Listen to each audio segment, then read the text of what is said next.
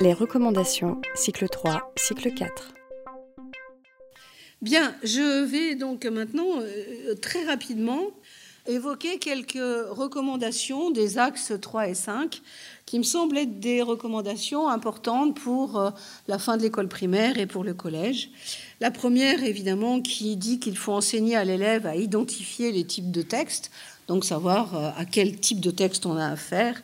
Et puis qu'il faut enseigner la lecture et la production des textes informatifs, ne pas se cantonner au narratif, parce que l'utilisation de l'écrit est importante dans tous les domaines, dans toutes les disciplines d'enseignement, et que donc du coup il faut un temps d'apprentissage spécifique qui doit être consacré à la lecture des textes dans chaque discipline et que ceci, évidemment, eh bien, euh, doit aussi, on doit aussi prendre en compte et doit préparer à la lecture de documents, de documents multiples et évidemment de documents numériques, ce sur quoi je ne m'étendrai pas aujourd'hui. Donc, je vais plutôt essayer de centrer, donner des exemples sur euh, les recommandations 29 et 37.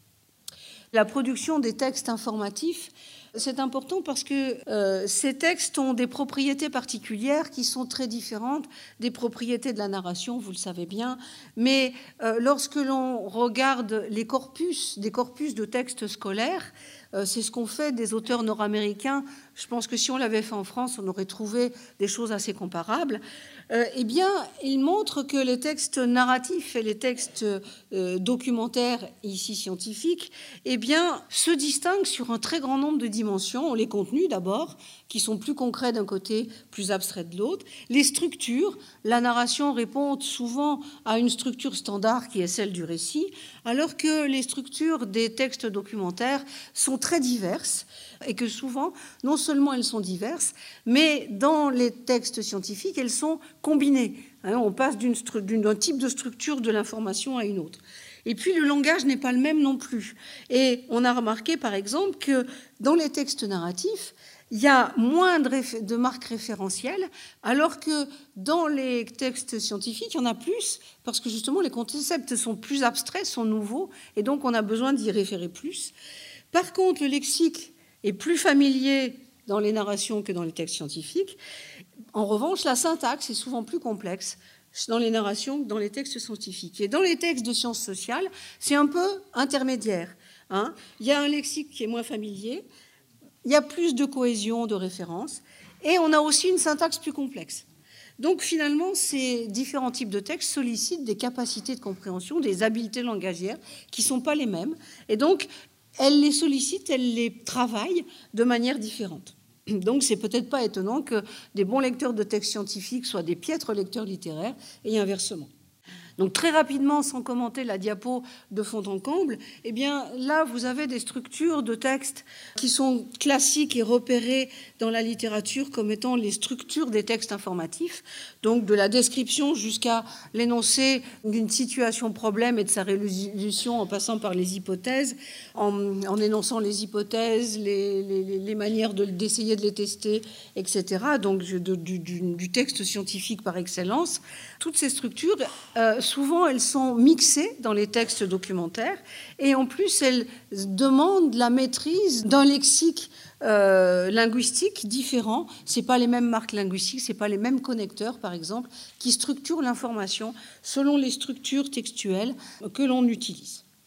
La dernière euh, recommandation que je voulais commenter, hein, un temps d'apprentissage spécifique doit être consacré à la lecture de textes dans chaque discipline. Alors ce que je voudrais dire ici aussi, c'est que pour l'instant, on dispose de très peu de recherches qui se soient intéressées à l'enseignement de la compréhension chez les adolescents et chez les adolescents en difficulté notamment.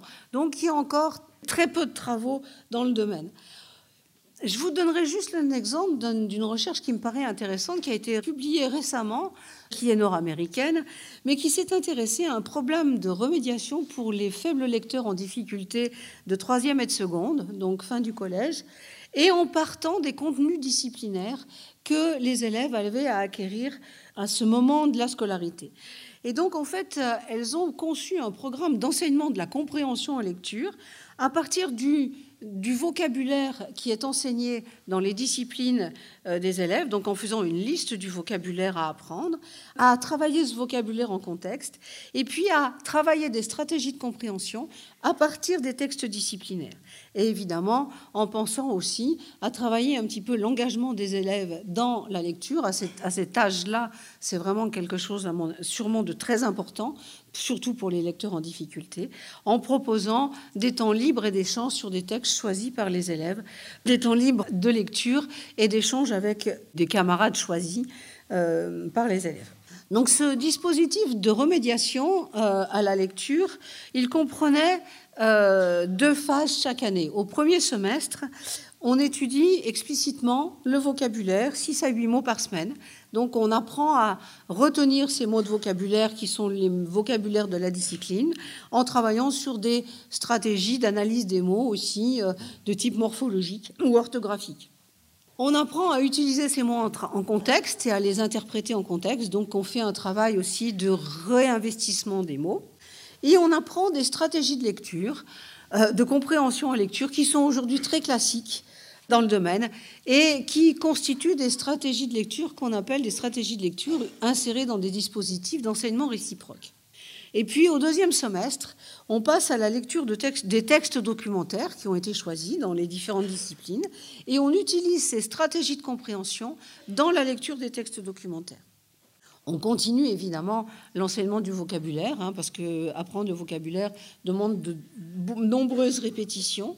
Et puis, on apprend aussi à résumer et à discuter du contenu des textes.